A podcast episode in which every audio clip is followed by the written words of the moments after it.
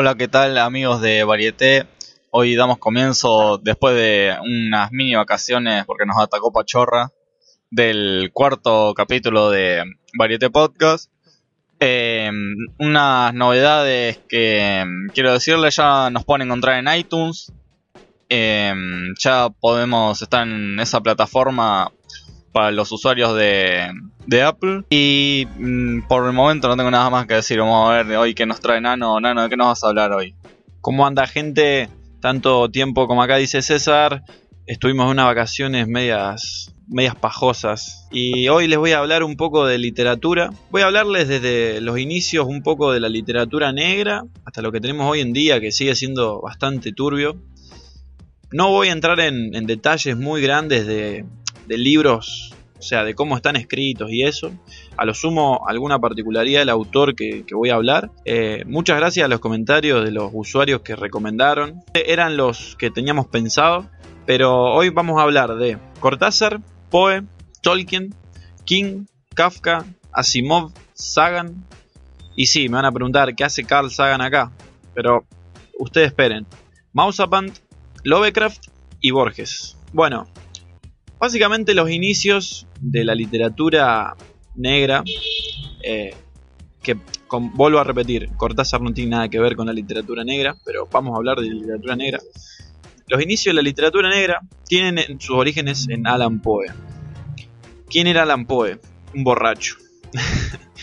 no, Alan Poe era un escritor que siempre se consideró mientras estuvo vivo como alguien secundario, como un, un escritor de un diario común. Eh, escribía historias policíacas en los años 19, 1820 a 1840 y era muy pobre y cuando escribía sus historias siempre, al ser reales los casos, la mayoría de casos que escribía en sus diarios, eh, él mismo tornaba esa realidad en algo más psicológico.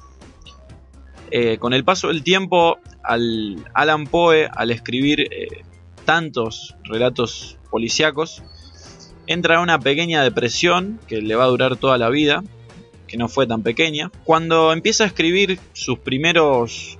No, no sabría cómo llamarlo porque no eran libros, eran escritos y después se publicaron sus libros, sus antologías pongámosles cuentos, sus primeros cuentos, como Corazón Delator, eh, Leguía, que estos son muchos más eh, nuevos, ¿no? Eh, cuando se publicaron sus primeros cuentos, lo que Alan Poe planteaba era una temática de el hombre versus el hombre. O sea, la persona versus su propia persona. Antes de la psicología de Freud de todas esas de todas esas ramas psicológicas. Lo que Poe plantea siempre en sus cuentos es la venganza, el miedo, eh, la excentricidad de la persona, el límite que uno nunca llega a tener. Y siempre le gustó imaginar qué pasaría si una persona es llevada al extremo.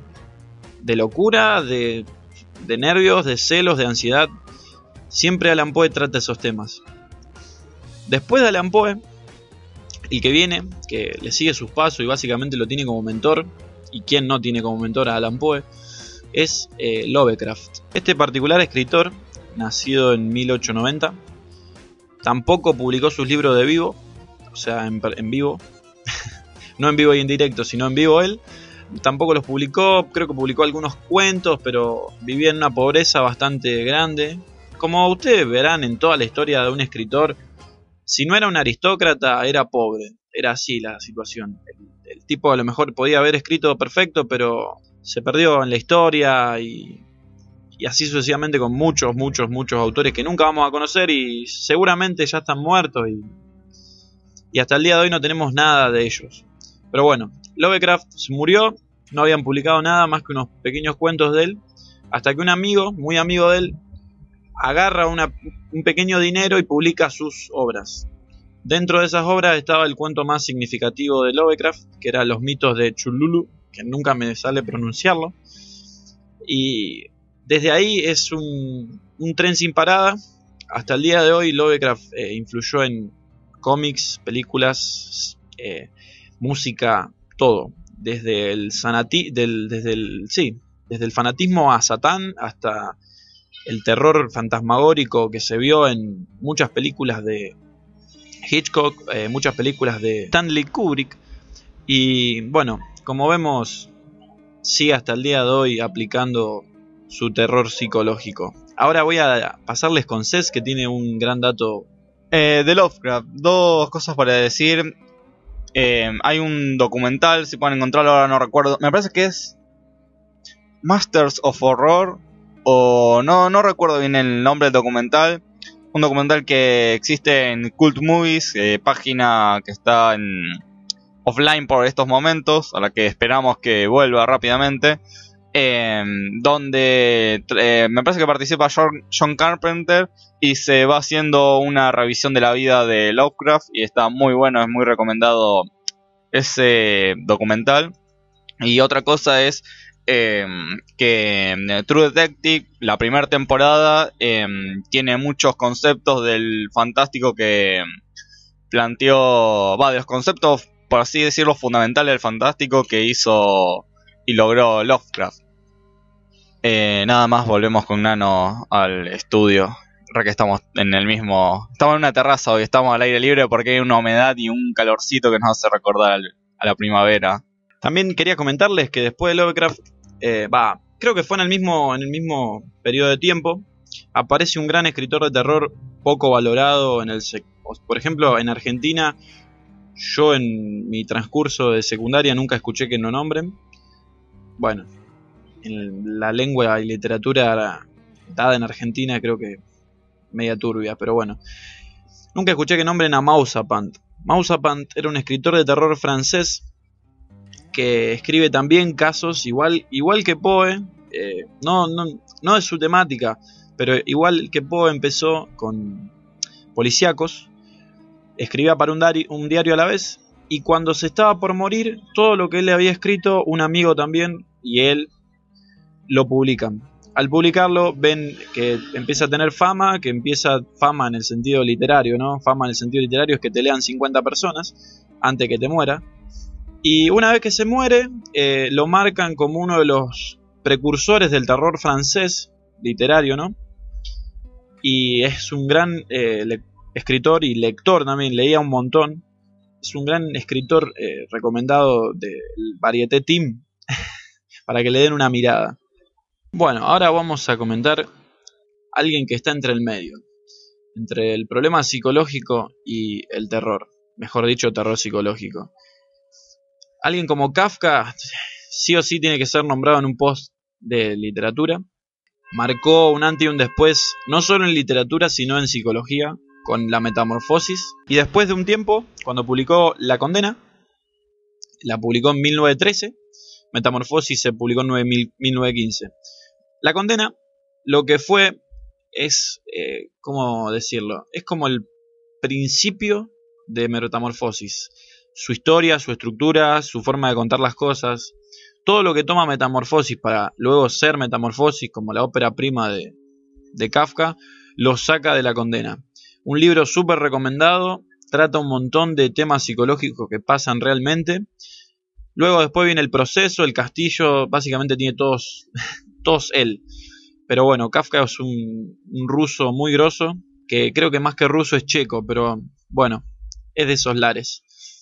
Después de Kafka, voy a nombrar a Stephen King, que aunque sea muy nuevo, va nuevo, del 75, es un, un, autor que también marcó un antes y un después, porque básicamente lo que buscamos en este podcast no es comentarles cómo escribieron sus óperas prima o cómo escribieron sus más grandes libros, eh, sus famas. No, no queremos explicar eso. Queremos explicar eh, por qué marcaron un antes y un después. Como Kafka marcó un antes y un después con Metamorfosis, Stephen King lo marcó con.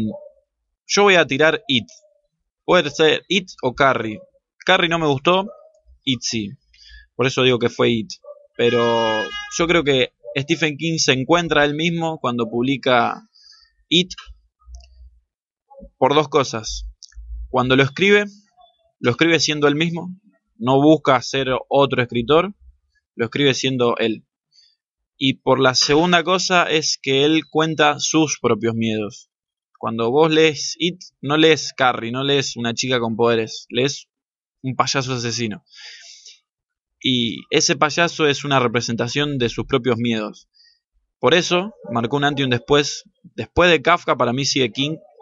Y bueno, básicamente es el mejor escritor de terror que tenemos en vivo en estos momentos. Aunque ahora esté pasado en Merca y publique 6 libros por segundo, pero es uno de los mejores que tenemos. Y estoy seguro que cuando se muera van a salir 50 personas a poner carteles. Yo amaba a Stephen King y seguramente no leyeron un carajo de Stephen King. Pero bueno, de eso hay en todos lados y siempre igual. Eh, sobre King te quería preguntar porque King en el mundo del cine ha sido homenajeado, adaptado en una buena cantidad de veces y quería hacerte la pregunta de ¿cuál te parece que es eh, la adaptación más fiel que existe en el cine? Porque eh, creo haber leído una vez que mm, King con la adaptación de The Shining que hace Kubrick hubo un, un cierto eh, una cierta controversia entre los dos porque al parecer no, no fue del total agrado de, Stephen. Entonces te quería hacer vos desde tu punto de vista cuál te parece que es la adaptación más fiel que hoy existe en el cine. Sí, para mí la adaptación más fresca que, tuvo en el cine de Stephen King fue Cementerio de Animales. Cementerio de Animales para mí es la, no sé si más fiel, es la que más cumple lo que Stephen King quería. Porque vamos a partir de una base de que es muy complicado copiar un libro literario a una película. Por más que vos veas el diálogo de hecho y vos digas, bueno, lo filmo y ya está. Es muy complicado llegar a alguien como Stephen King mediante una pantalla. Stephen King trata temas muy psicológicos que sin las tomas específicas y sin, bueno, vos sabés también un montón de esto, sin las tomas puntuales y específicas es muy complicado llegar al centro psicológico que Stephen King quiere llegar escribiendo. Vos al escribir, vos tomás el control de todos los personajes. Del, del, por ejemplo, teniendo ahí del payaso, de la nena y de la madre. Ahora, viendo una película, si no te pones la piel del payaso o de la nena o de la madre, no te va a causar el mismo efecto y ¿qué vas a decir? Vas a pensar que la película es mala o que no tiene lo que... En realidad sí, está mal porque no te no te demuestra lo que Stephen King o el guionista o el director quiere. Ahora, Cementerio de Animales comenta perfectamente la historia, no intenta exagerar, como pasó con The Shining, que si bien es una película excelente, eh, no intenta exagerar y ser la mejor película del mundo, solamente es contesto a tu pregunta y es la adaptación más fiel de Cementerio de Animales. No digo que sea la mejor película del mundo. Bueno, ahora terminando un poco lo que es literatura negra, voy a a dar un par de, libros recomendados. O básicamente cuentos, no libros. De, mm, Alan Poe, quiero recomendar eh, El gato negro. Aunque estén quemados, no, a mí no me importa. Yo no, no apoyo eso. Es esa creencia de que si algo lo escucha o lo ve mucha gente ya pierde sentido, no. Al contrario. Lean Gato Negro, de Kafka lean, bueno, la Metamorfosis. No, lean La Condena, lean Metamorfosis, porque es una obra mucho más madura. Eh, lean Mausapan, lean La Mujer Bonita, de un cuento de Mausapan. De Lovecraft, bueno, todos van a saber qué, qué tienen que leer de Lovecraft, que son los mitos de Chulchul.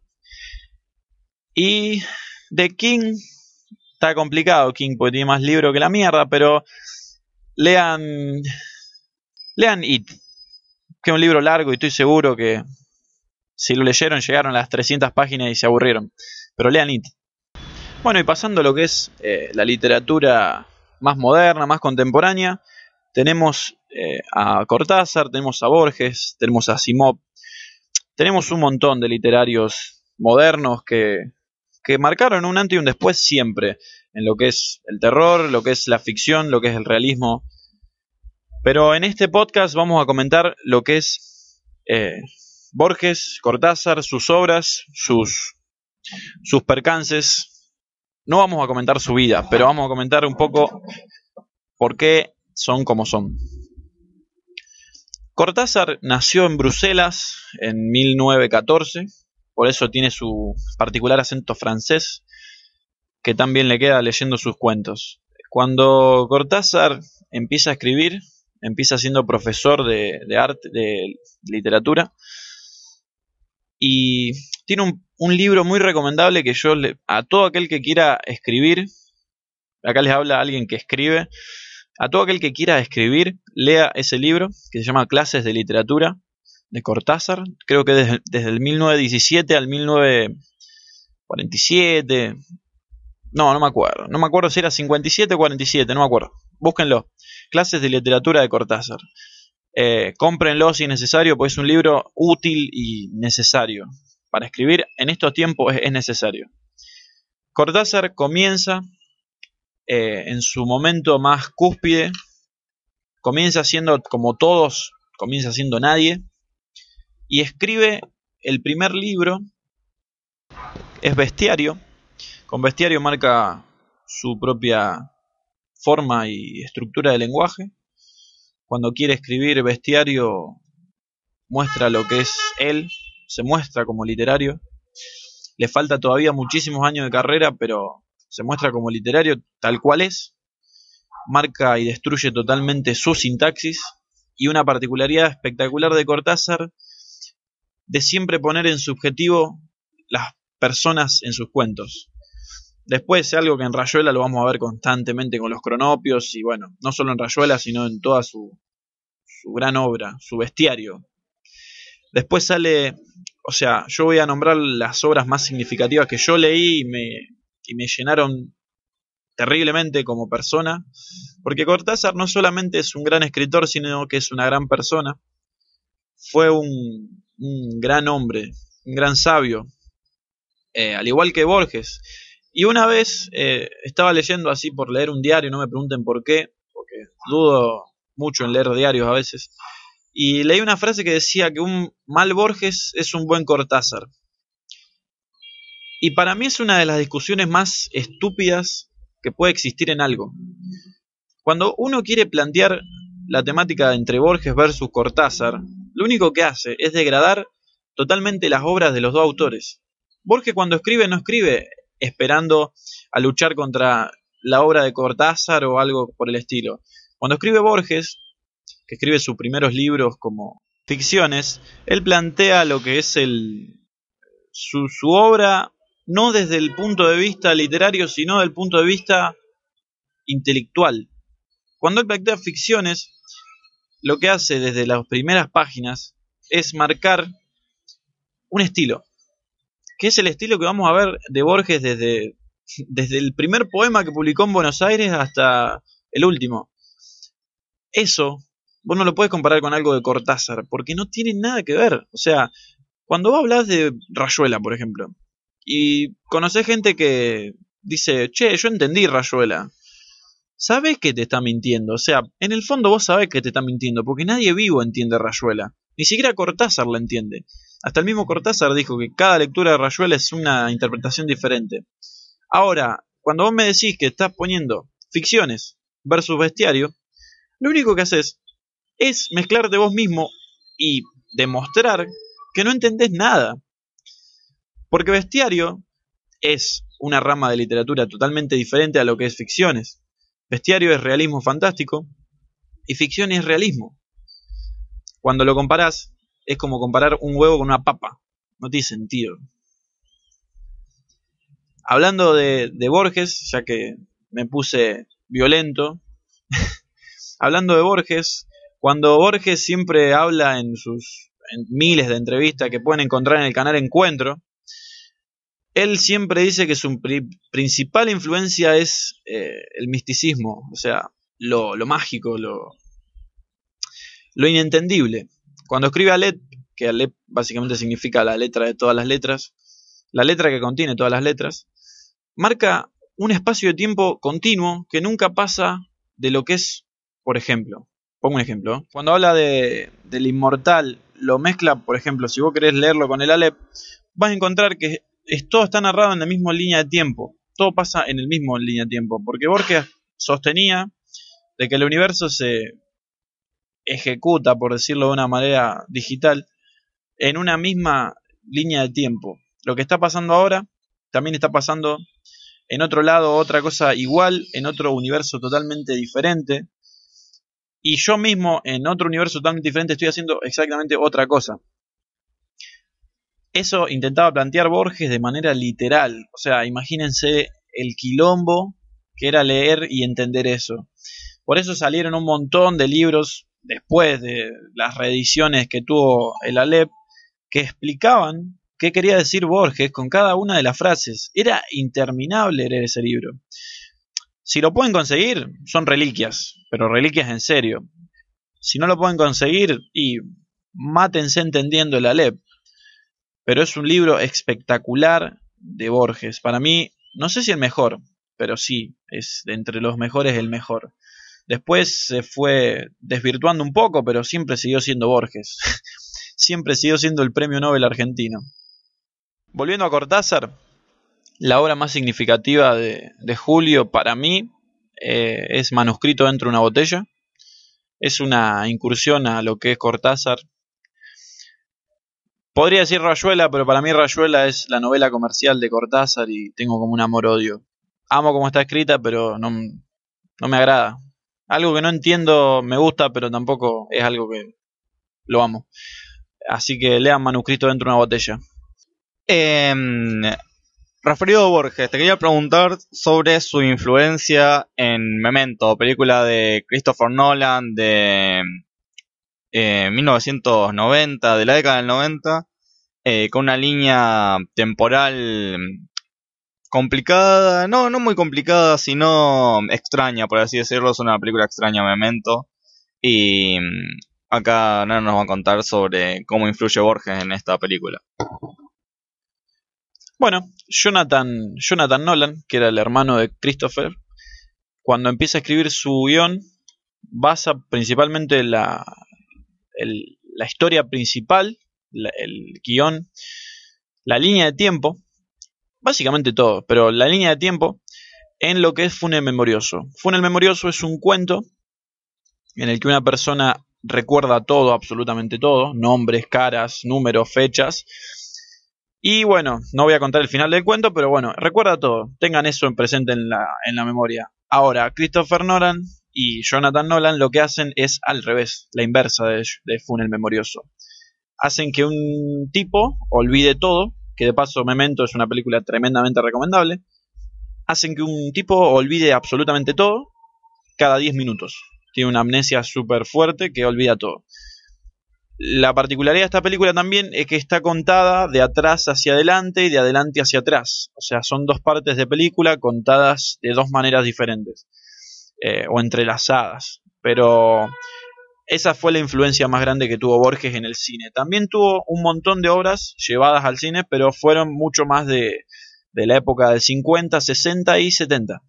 Que fueron películas que yo no vi, pero son películas de directores que tampoco conozco, pero son llevadas al cine. Ahora Borges es muy raro que se lleve al cine. Pasa que no es comercial Borges. Borges es muy, muy rebuscado. Para continuar con el podcast, ahora estamos eh, discutiendo un poco si Asimov o Sagan, nada, mentira. Eh, estamos discutiendo un poco sobre cuáles fueron los libros más influyentes de la década, eh, no de la década, sino del siglo, en el cual participan Asimov, a mi punto de vista, Sagan, con El mundo y sus demonios, Tolkien, con El Señor de los Anillos, o el Hobbit, una de dos. Para mí el Hobbit es mucho mejor que el Señor de los Anillos. Y lo que queremos decir ahora en esta parte es que, como existen estos libros de estos autores tan grosos, también existen libros que no, no leyó mucha gente, que no son muy conocidos, y que también son de estos autores. Asimov es un gran autor de ciencia ficción, fue uno de los principales acercadores de la tecnología y de lo que es la ciencia ficción al lector común. Luego lo sigue Sagan con, para mí, el mejor divulgador científico después, después de nada. Primero sigue Sagan y después viene Neil Grace Tyson. Y después hablo de Tolkien junto con estos dos personajes, con estos dos autores, porque Tolkien también creó un mundo. Creó un mundo totalmente fantástico y realista. No creó un mundo descabellado, creó un mundo posible, no solo posible en este mundo, ¿no? Pero posible en el sentido de que no era descabellada la idea de que cinco razas fueran totalmente estuvieran en guerra y fueran totalmente sociables. Creó un mundo totalmente abierto, con un montón de caracteres, con un montón de, escenas, con un montón de, de sonidos que vos cuando lees un libro de Tolkien, lo principal y primer cosa que te das cuenta al leerlo es que el tipo critica y comenta todos los ambientes que menciona. Entrando a una habitación, no te va a mencionar que hay cinco personas pegándose, no, te va a mencionar la habitación como es, la pared como es de grande comparada con los, con los actores. Eso es lo que tiene Tolkien. Te genera un ambiente perfecto. Entonces vos cuando lo estás leyendo, puede que te resulte aburrido.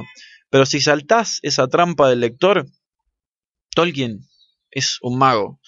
Y pensar que se los escribió a los hijos después de la Segunda Guerra Mundial. Estos tres tipos incursionaron en lo que es eh, la literatura moderna. No solo, o sea, sacando Asimov y Sagan, Tolkien crea una literatura moderna totalmente diferente a lo que era. Luego, Sagan y Asimov te llegan ahora, en estos tiempos, llegan con una potencia terrible por la tecnología que hay en estos días. Por eso la dejé para el final, porque eran particulares, no es alguien, Tolkien no es alguien como Borges que tiene una calidad literaria impresionante, sino que tiene unas obras impresionantes. Y eso es lo que le comentaba a Cés, eh, hablando de sobre esto, que hoy en día hay poca calidad literaria, pero hay grandes historias.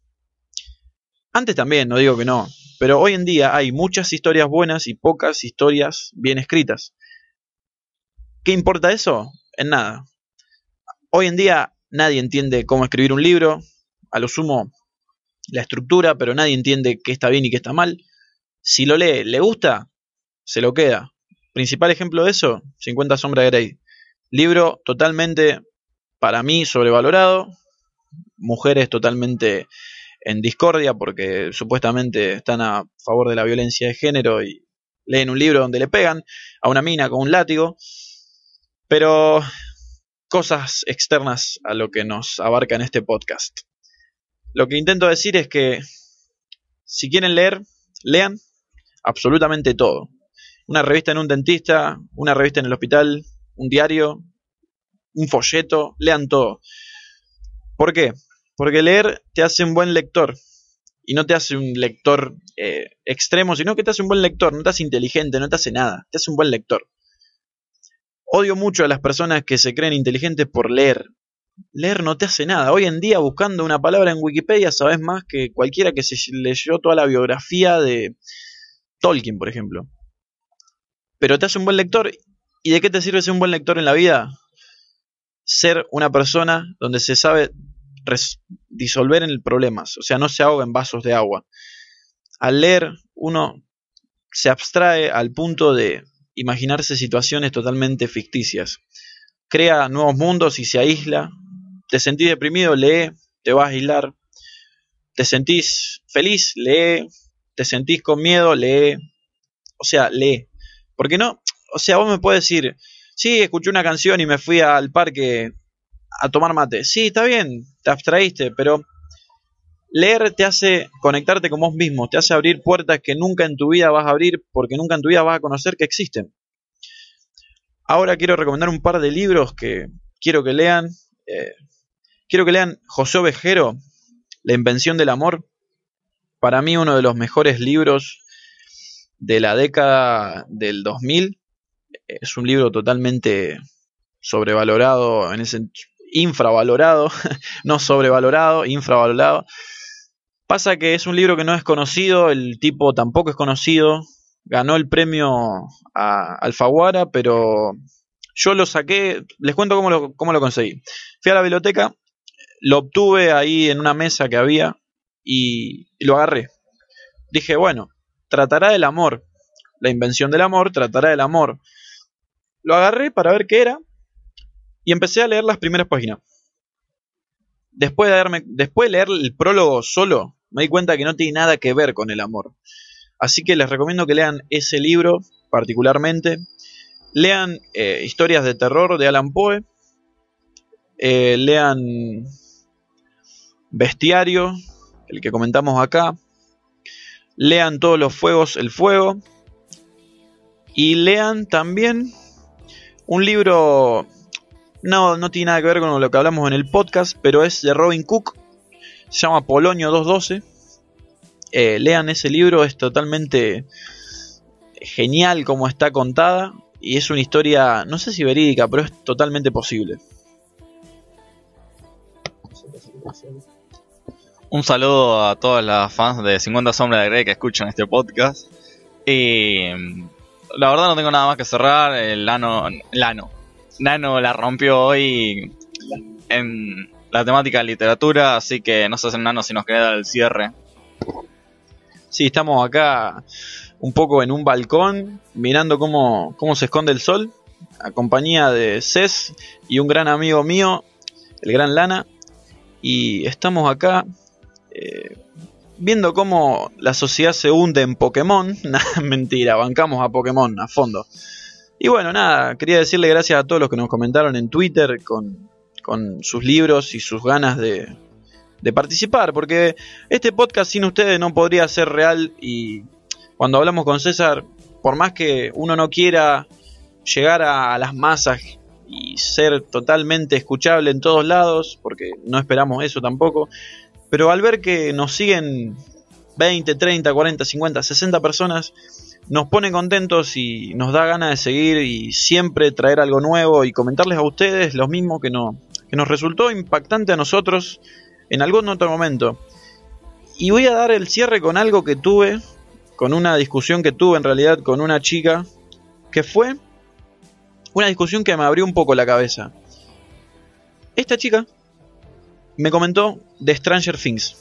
Una serie muy buena que está en Netflix, muy buena en el sentido de historia, no cinematográficamente, pero es muy buena. Me comentó sobre esta serie. Ella la ve, no la vio y no la va a ver tampoco porque la ve mucha gente. ¿Qué opinión tengo para eso? Que es una pelotuda. nah, todo bien. Pero cuando vos no escuchás algo porque mucha gente lo hace, y a la inversa también, cuando no haces algo porque mucha gente lo hace, no solo te estás cerrando a un mundo de pocas posibilidades, sino que te estás quedando atrás. O sea, si mucha gente hace algo, no es que sea malo. Vos te acostumbraste a ver eso, porque estás viendo la televisión, ves un programa de chimento que lo ven todos y... Y eso sí es malo, eso sí es poca cultura. Pero si estás viendo una película y si la ve mucha gente y me va a decir, no, no la veo porque la ve mucha gente, te estás hundiendo vos mismo en un pozo que no vas a salir con el tiempo porque con el tiempo las sociedades que nos vienen por detrás nos van a ganar. Chicos de 13 años van a saber más que nosotros con 40. Nunca te quedas atrás en el sentido de que siempre escuchar algo nuevo y estés abierto a nuevas oportunidades musicales, literarias, artísticas, lo que sea. Nunca te cierres a tu idea. No seas un hipster. Un saludo a... No sé si recién ahora me acordé. Eh, arroba memo-lb corta, un fan de Colombia que siempre me escribe y se hizo fan del, del podcast eh, Variete de Exportación.